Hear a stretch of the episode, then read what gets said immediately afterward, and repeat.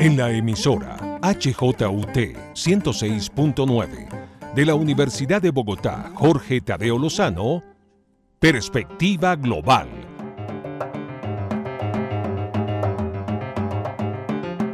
Un análisis a todos los cambios y retos que el siglo XXI le plantea al mundo.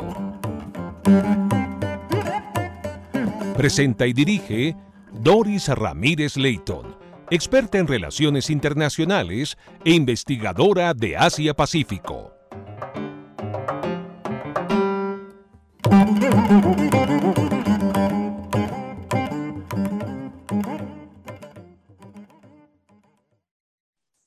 Bienvenidos a Perspectiva Global, programa que analiza las implicaciones geopolíticas, económicas y sociales que impactan al mundo. Y precisamente hoy continuamos con estos programas dedicados a la invasión de Rusia a Ucrania.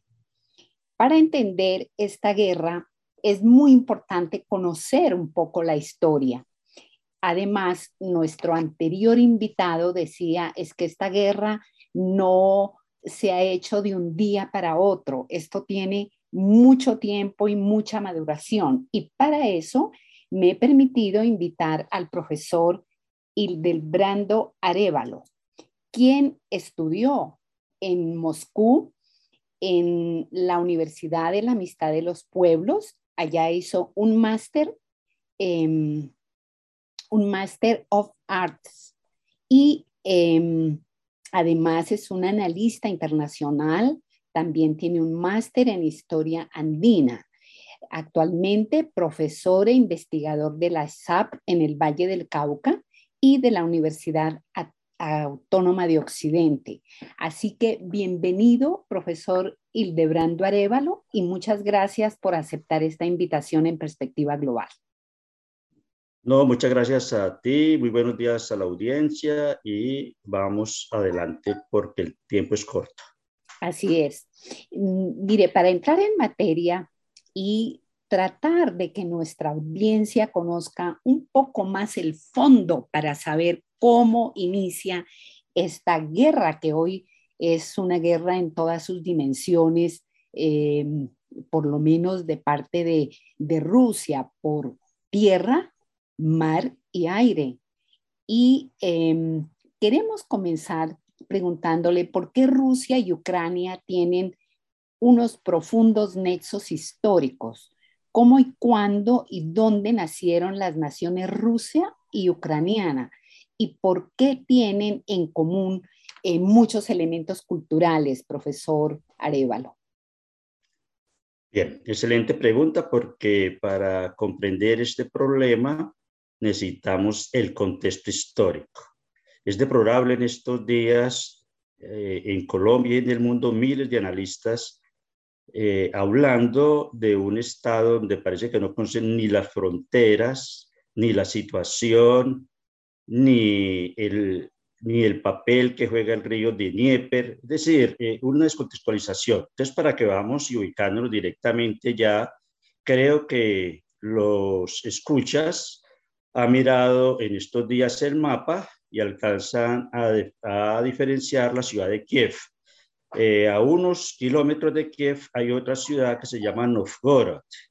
Estas ciudades son claves para entender el origen de eh, Rusia, Ucrania y Bielorrusia. ¿Por qué? Porque hace casi 1100 años eh, allí llegaron tribus del Pribáltico, vikingas de la región y se fundieron y crearon una primera organización territorial, cultural, preestatal que se llamó la Kievkaya Rus.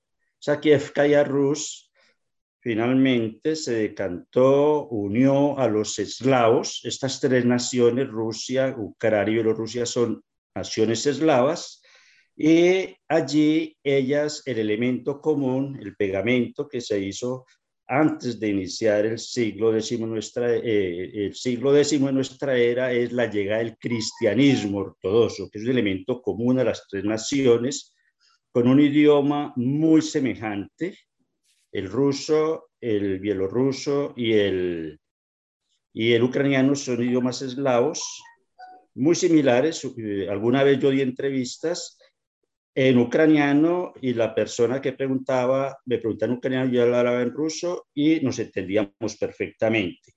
Pero además el folclore, eh, la lengua, y además hay una lengua que es predominante. la gran mayoría, por no decir el 100% de los ucranianos, hablan en ruso y se entienden en ruso. Entonces, allí en esa formación territorial preestatal eh, nace la Kieskaya Rus o la rusa o la Rusia de Kiev, que es el elemento semilla del nacimiento posteriormente de estos tres estados. Eh, entonces, allí, en esa región, eh, esta organización se organizó alrededor de principados. Los principados estaban dirigidos por príncipes como Vladimir, eh, Moscú, y en Kiev y estos príncipes fueron extendiendo eh, su poderío, avanzando hacia el este, hasta que en el año 1157 crean el Principado de Moscú. Y ese, y ese principado que mantuvo la unión entre estos pueblos se mantuvo hasta 1547, hasta 1547 cuando aparece la figura de los zares, que también los gobierna todos ellos y que va hasta 1721. A partir de 1721 tenemos que hablar ya no de esta formación, sino de una nueva formación política, el imperio ruso, que llega hasta 1917. Entonces ahí entendemos el, el elemento común, idioma, territorio, enemigos comunes, folclor, bailes, rituales. Entonces, estos pueblos son muy cercanos y están muy unidos históricamente. Eh, gracias, profesor Idelbrando Arevalo. Eh, eh, continuaría preguntando cómo se realizó el referéndum de diciembre de 1991 en Ucrania, en el que una mayoría votó a favor de la independencia de la Unión Soviética y cómo inició e incide este acontecimiento en sus relaciones con Rusia y la OTAN. Bien, eh, si bien es cierto que el primero de diciembre de 1991 se hace un referendo como se hizo en las 15 repúblicas que integraban el Estado de la Unión de Repúblicas Socialistas Soviéticas, lo cierto es que eh, ya había en las dirigencias políticas y en parte de la población toda una predisposición a la independencia. Además que fue, que fue una decisión voluntaria por parte del presidio de la, de la, de la antigua Unión Soviética. Y lo que hizo, lo que hicieron los referendos, no solamente en Rusia, sino en diferentes, no solamente en Ucrania, sino en Rusia y en otras repúblicas, inicialmente ya lo habían hecho las, las repúblicas del Báltico, eh, había ya un elemento común, había un acuerdo y lo que el referéndum sencillamente certificó ese proceso de independencia que oficialmente ocho días después, el 8 de diciembre del año 91, tres presidentes, el presidente de Bielorrusia, el presidente de Ucrania, el presidente de Rusia, eh, Chushkevich, Yeltsin y Kravchuk, eh, firman el acuerdo de Belaguerra y con eso se disuelve completamente la Unión Soviética porque por los referendos ya no tenía razón de existir. ¿Cómo afectó eso a las diferentes repúblicas? Hay que decir que después de esta, del referéndum y la integración de la URSS, hubo 10 años de mucho acercamiento, de mucho acercamiento entre las tres repúblicas, junto con eh, nueve repúblicas más, solamente se quedaron por parte de las repúblicas del Báltico, se creó la Comunidad de Estados Independientes, la CI. Y durante hasta comienzos del siglo XX hubo relaciones muy fluidas económicamente. Se hizo un intento de crear una organización de defensa militar, eso ha funcionado mucho menos eh, pero el intercambio eh, comercial, el intercambio industrial, la colaboración eh, académica de estudiantes, especialmente intercambios universitarios de pregrado y posgrado, continuó siendo muy activa. Entonces no podemos decir que inmediatamente esto no tuvo relación directa para, eh, para la, alienación, la, pues ponerse del lado Ucrania al lado de, al lado de, Occidente. La OTAN, de la OTAN, de la OTAN. Eh, porque, eh, ya que tú mencionas, de el Dnieper, el Dnieper parte en dos a la República de Ucrania.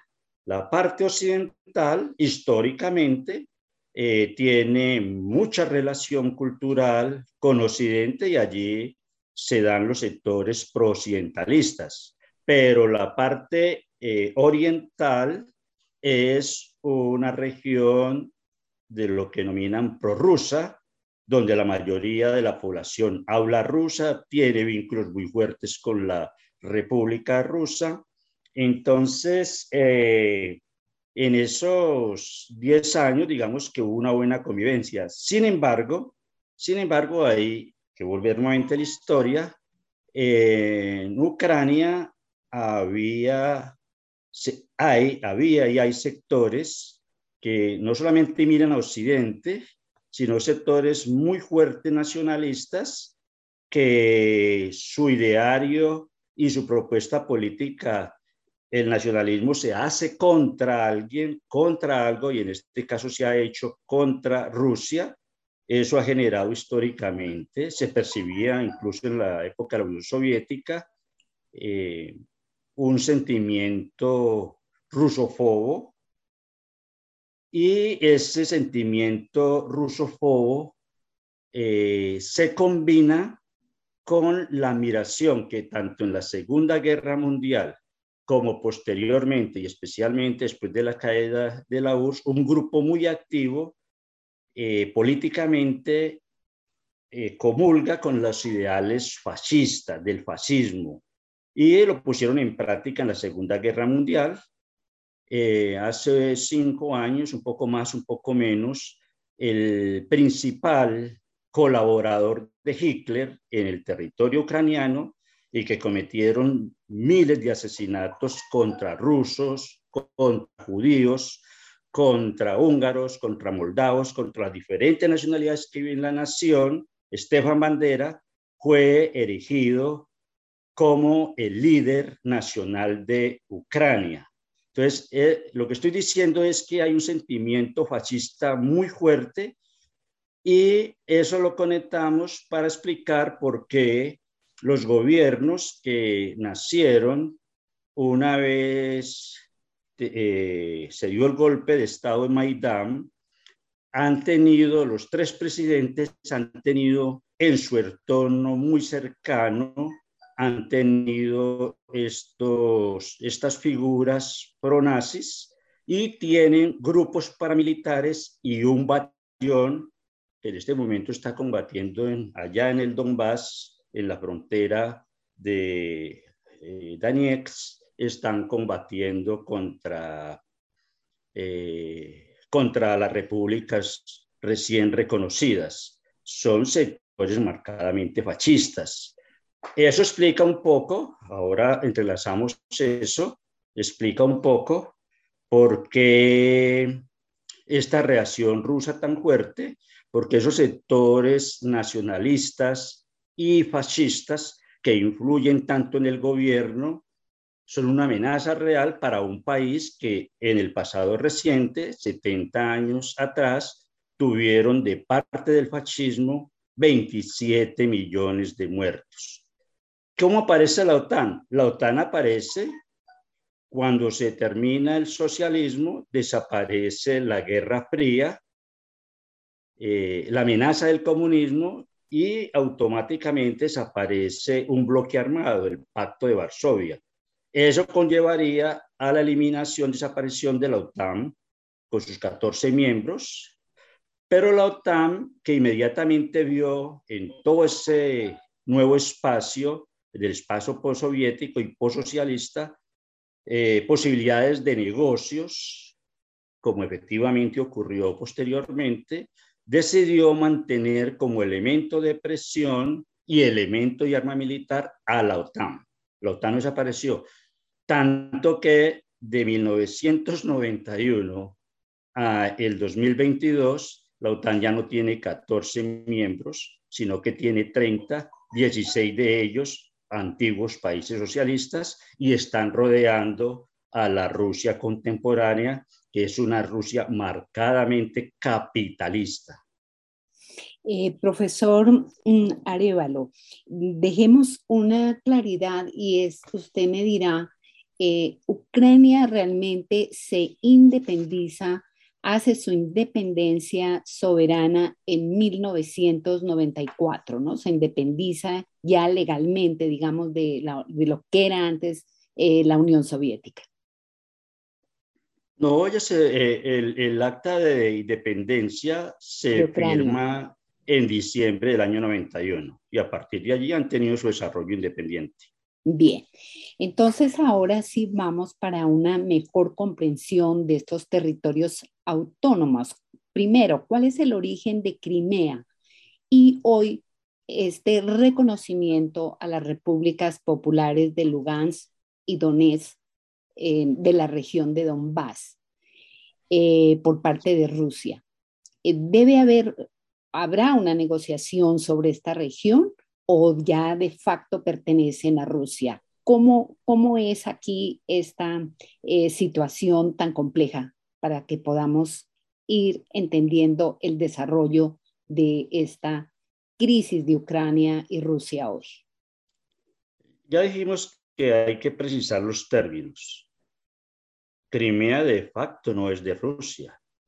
Crimea, desde el reinado de Ekaterina o Caterine la Grande, a fines del siglo XVIII, era rusa. Es decir, eh, ese es un pueblo habitado originalmente muchos siglos atrás, antes del siglo XVIII, habitado fundamentalmente por tártaros.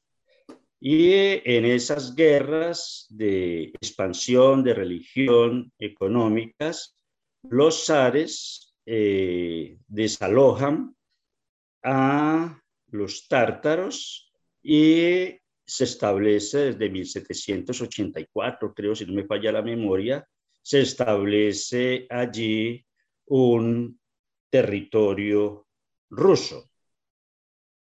Y ese fue el sitio, hoy en día es un sitio eh, turístico, es precioso, bellísimo. Eh, hoy en día Crimea eh, continuó, es rusa y continuó siendo rusa desde 1784 hasta nuestros días, solo que en 1952 el secretario general del Partido Comunista, Nikita Khrushchev, que nació, desarrolló, hizo su carrera política en Ucrania y que nació, es ruso, pero nace muy cerca de Ucrania, en la, en la frontera entre Ucrania y Rusia, en un acto unilateral, sin consultarle a ni una sola persona, decide, en nombre de la amistad entre los pueblos, regalarle a Ucrania la región de Crimea, la península de Crimea. Allí no hubo referéndum.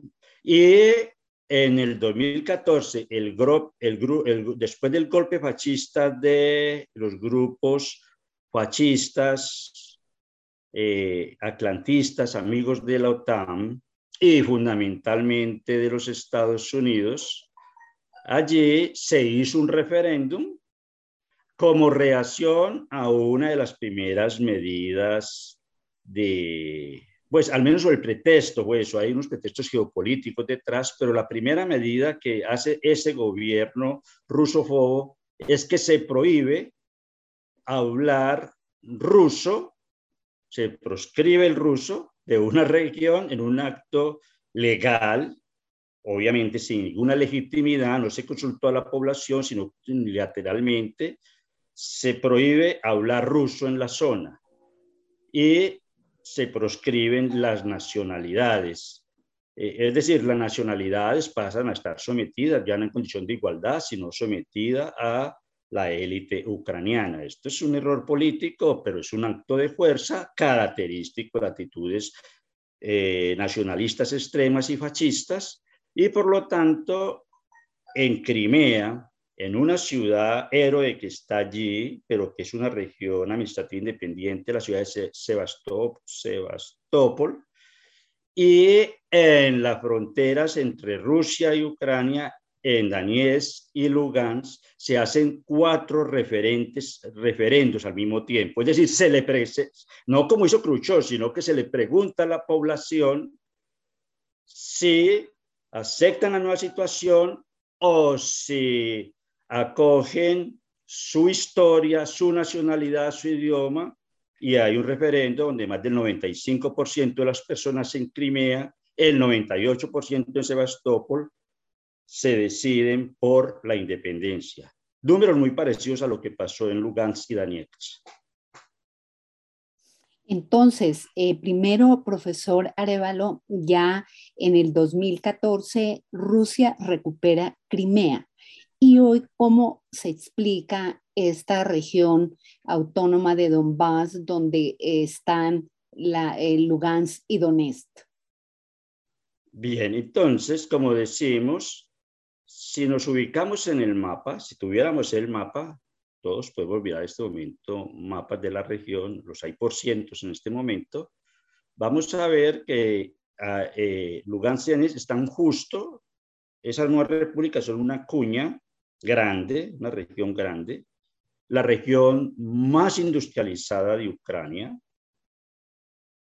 eh, más poblada, ruso parlante, y a esa región, la región de Donetsk, que además era la más integrada también económicamente al mercado creado por la Unión Soviética, decir, el legado soviético es una integración y un gran desarrollo muy importante. Eh, Ucrania era una potencia industrial, una, una potencia agrícola, una potencia académica cuando se desprende, cuando se integra la URSS. Y esta región, el nacionalismo prohíbe, prohíbe también, igual que para Crimea, eh, eh, prohíbe el idioma ruso, se prohíbe la enseñanza en ruso. Y eh, con un gran menosprecio, hay una palabra en ruso en ucraniano, perdón, con lo que se designan a los habitantes de esa región que son sovots, como nostálgicos soviéticos, algo así, es un despreciativo.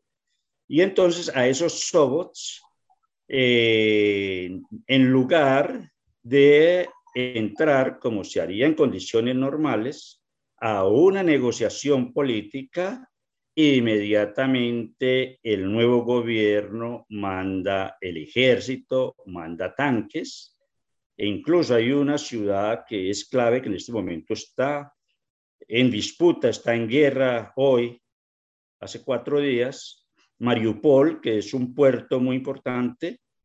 Ahí en Mariupol eh, había en pleno domingo, en el parque central, donde están las familias con los niños, entran los tanques ucranianos, disparan, cometen una gran masacre con la población. Se mandó el, elemento militar más radical. Se mandó el batallón Azov, que es un batallón compuesto por nacionalistas y por fascistas. Y a sangre y juego se tomaron la ciudad y marcaron la frontera. Eh, es unos elementos que marca allá en la punta de donde termina la nueva República de Donetsk, allí se estableció un sitio, una plaza de armas con la que durante ocho años no se ha cesado de disparar. Los corresponsales de guerra hoy les llama la atención una cosa. Cuando se pasa a la frontera de Donetsk y Lugansk, eh, las poblaciones están completamente destruidas. La idea era eliminar. Eh, los acuerdos de Minsk, Minsk 1 y Minsk 2 repitieron la mayoría de los puntos y uno era que no se podían usar armas de más de, mil, eh, de 100 centímetros cúbicos, eso es una emisión militar, y ahí utilizan armas de gran calibre que son armas de 120 y, destruyeron. Cuando pasan de hacia el lado ucraniano, las ciudades no están destruidas. Es decir, los, estos saben que son hermanos y se atacaba fundamentalmente en la guerra de posición, era una guerra entre ejércitos, pero la guerra del batallón Azov y del ejército ucraniano es una guerra de destrucción de los sobots de ese, de Para ellos, Sobots son gente que no es humana, son humanos. Más o menos el mismo discurso de Hitler en la Segunda Guerra Mundial con relación a los ucranianos, a los judíos y a otras nacionalidades. Entonces allí hay un sentimiento y todos ellos están respaldados, y como vimos en estos días, con la llegada de toneladas de armas de Estados Unidos armados por la OTAN.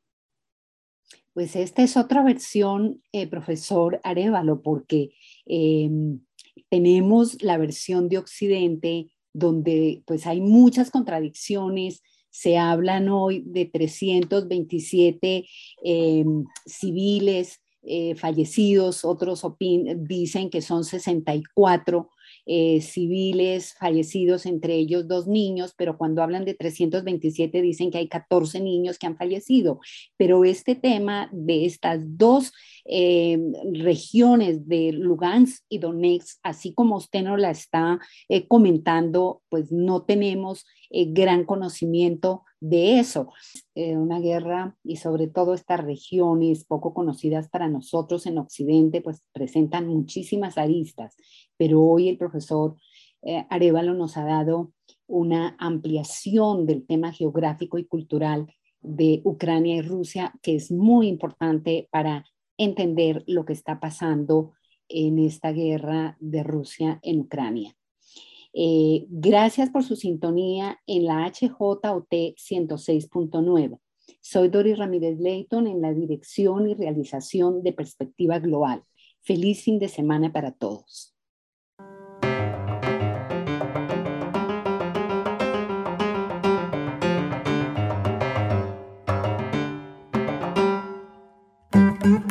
En la emisora HJUT 106.9 de la Universidad de Bogotá, Jorge Tadeo Lozano, Perspectiva Global.